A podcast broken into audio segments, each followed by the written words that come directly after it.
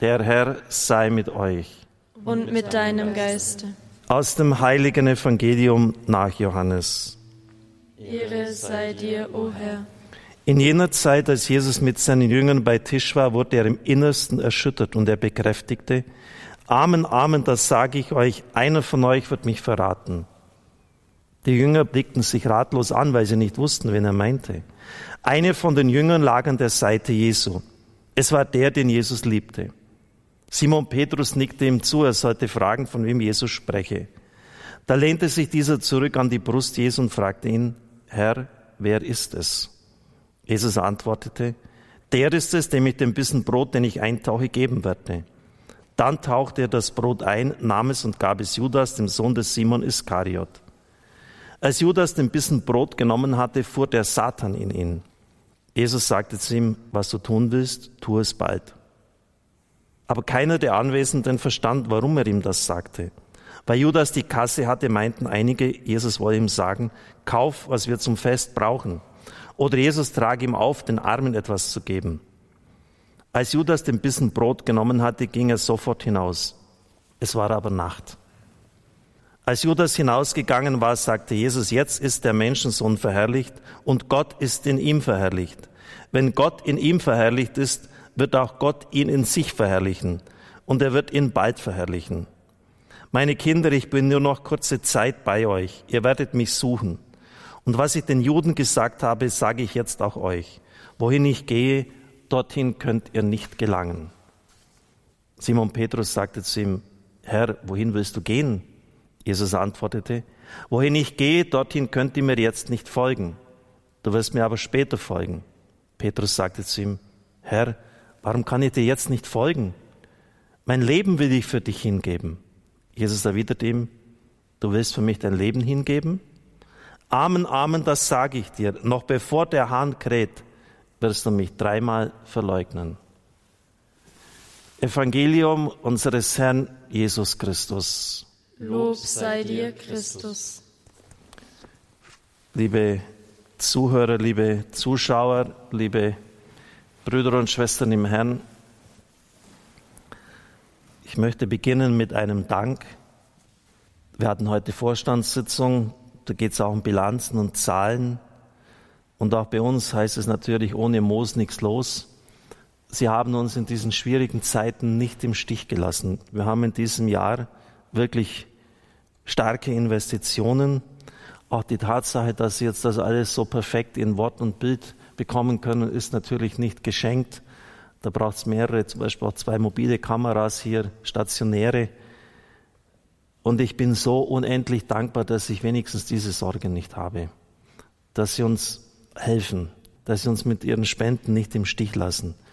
Dass wir im Gegenteil, statt Kurzarbeit anmelden zu müssen, wie es vielen einfach auferlegt ist und nicht anders geht, wir sogar noch jetzt Leute einstellen können, weil wir, es verdoppelt sich alles auch bei mir. Die Korrespondenz ist ungefähr so wie vor Weihnachten. Also wir kommen kaum nach mit all dem, was wir tun können. Und es ist kein einziges Jammern bei uns in der Mannschaft, auch wenn jetzt um sechs Uhr wäre eigentlich schon Schluss, sind noch viele hier, die die Regler bedienen. Das ist alles nicht selbstverständlich. Auch dafür ein herzliches Vergelt's Gott und auch dem ganzen Team, das den Gottesdienst vorbereitet. Ich sehe das und ich freue mich auch für euer Musizieren, für eure jungen Stimmen. Vergelt's Gott. Ein Regierungsdirektor hat mich vor etlichen Jahren einmal durch eines der größten deutschen Gefängnisse geführt, wo wirklich schwere Jungs einsaßen und einsitzen, Mörderrauch. Und ich habe ihn gefragt, ja, kommen die Leute denn zur Einsicht? Kennen die eigentlich, was sie da angerichtet haben? Es ist ja das Schlimmste, einem Menschen das Leben zu nehmen. Und er sagt, das ist, das dauert Jahre. Am Anfang, sie sind komplett unschuldig. Es ist der Staat, es sind die Eltern, es sind die Umstände. Eigentlich wollte es ja sowieso nicht. Ich, ich bin unschuldig. Es dauert Jahre, wirklich Jahre, vier, fünf, sieben Jahre, bis dann mal langsam dämmert, ja, eigentlich war das nicht so gut, dass ich einem Menschen das Leben genommen habe. Weil mit dieser Last zu leben, das, das, das hält mir ja gar nicht aus. Zumal, wenn man keinen Glauben hat. Ja, wem wollen Sie denn die Schuld geben? Wo wollen Sie das loswerden, entlasten? Sie müssen ja selber damit fertig werden. Und das hält kein Mensch aus. Und das ist der Sinn, warum es Christus gibt. Er hat ja den ganzen Schotter schon auf seinem, auf Golgotha getragen. Und wenn sie diese Perspektive nicht haben, ist das einfach nur schlimm.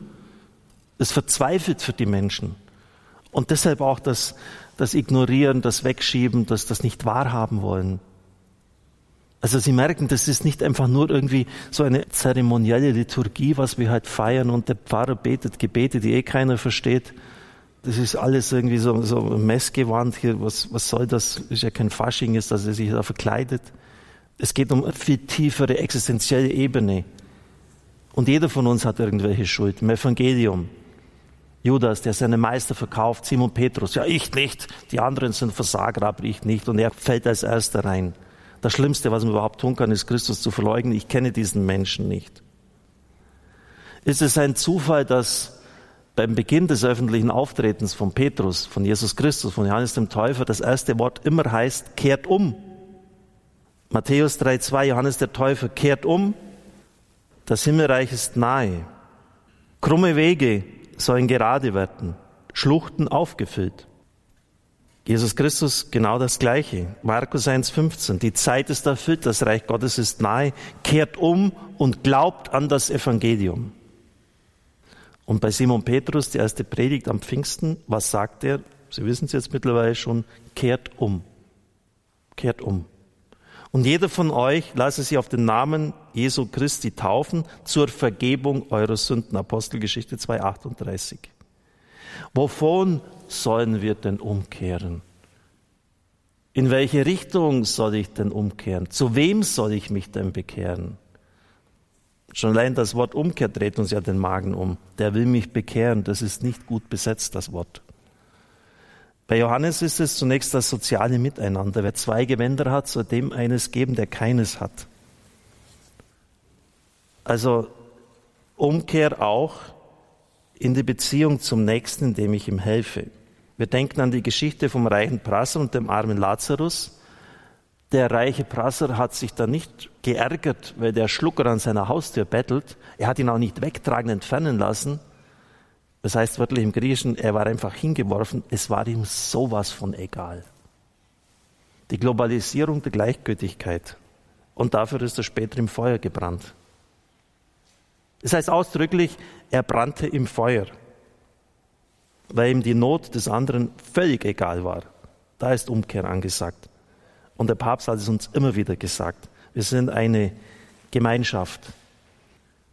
Und auch jetzt in Bezug auf die Krise. Deutschland ist einigermaßen gerüstet. In Mali, 18 Millionen Bevölkerung, gibt es vier Beatmungsgeräte. Was glauben Sie, wie die Seuche dort wüten wird?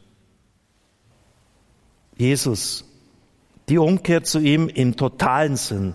Metanoia, das griechische Wort meint Lebensphilosophie, die Lebensgrundeinstellung. Metanoia, Umkehr heißt, die Welt mit seinen Augen betrachten. Das ist Umkehr.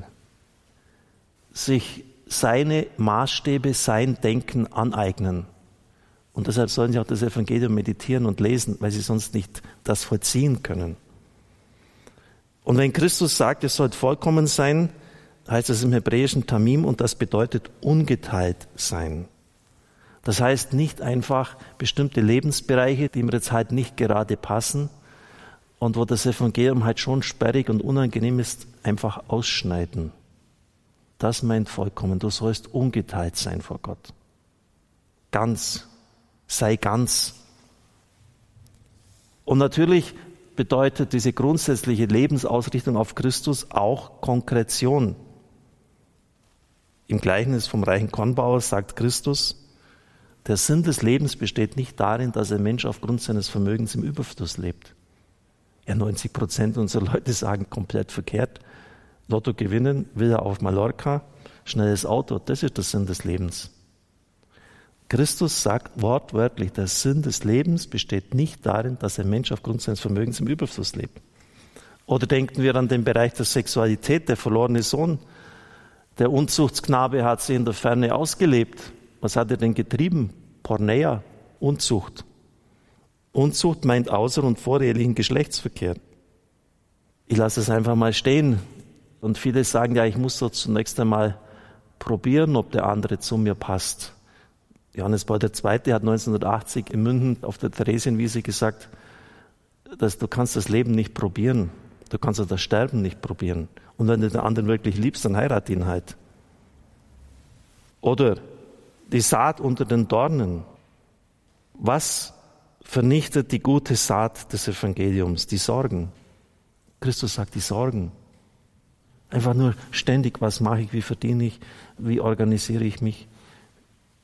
Also dieses so komplette sich in Anspruch nehmen lassen von den Dingen dieser Welt oder die Genüsse dieses Lebens. Und was glauben Sie, wie viele Leute eine ganz verfeinerte Lebenskultur an den Tag legen?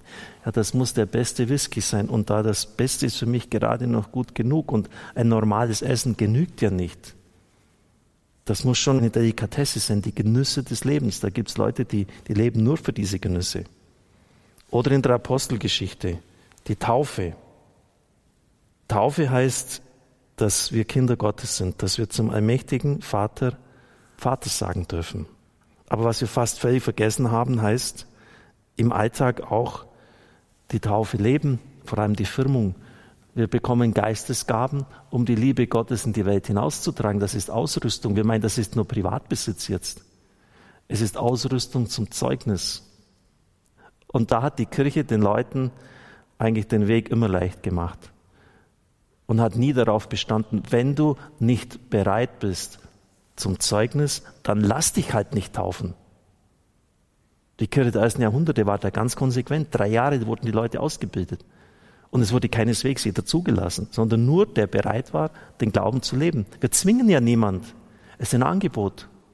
Aber wenn du es machst, dann mach es bitte gescheit und nicht als Sakrament der Verabschiedung von der Kirche.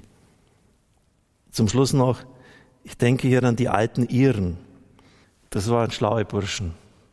Damals hat es so die Taufe gegeben, man hat die Leute so einige Treppen hinuntergeführt und man hat eine Ganzkörpertaufe gemacht. Also der ganze Mensch ist ins Wasser eingetaucht worden, ein Symbol dafür, dass der alte Mensch ersäuft wird. Der stirbt jetzt. Und wissen Sie, was die gemacht haben? Sie kennen vielleicht die Geschichte schon. Ich habe schon mal im Radio erzählt. Die haben sich so taufen lassen, die rechte Hand wurde nicht ins Wasser eingetaucht, sondern so hoch erhoben.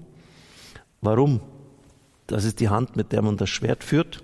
Also alles, was um Macht, um Herrschaft geht, Land, Verteidigung, Angriff, das lasse ich nicht taufen.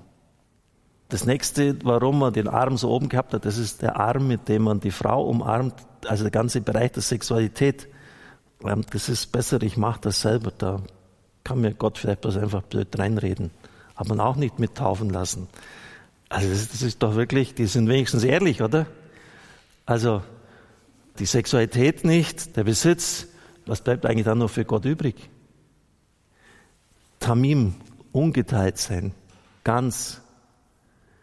Und sie werden es erleben und deshalb möchte ich Sie so einladen, sich zu öffnen.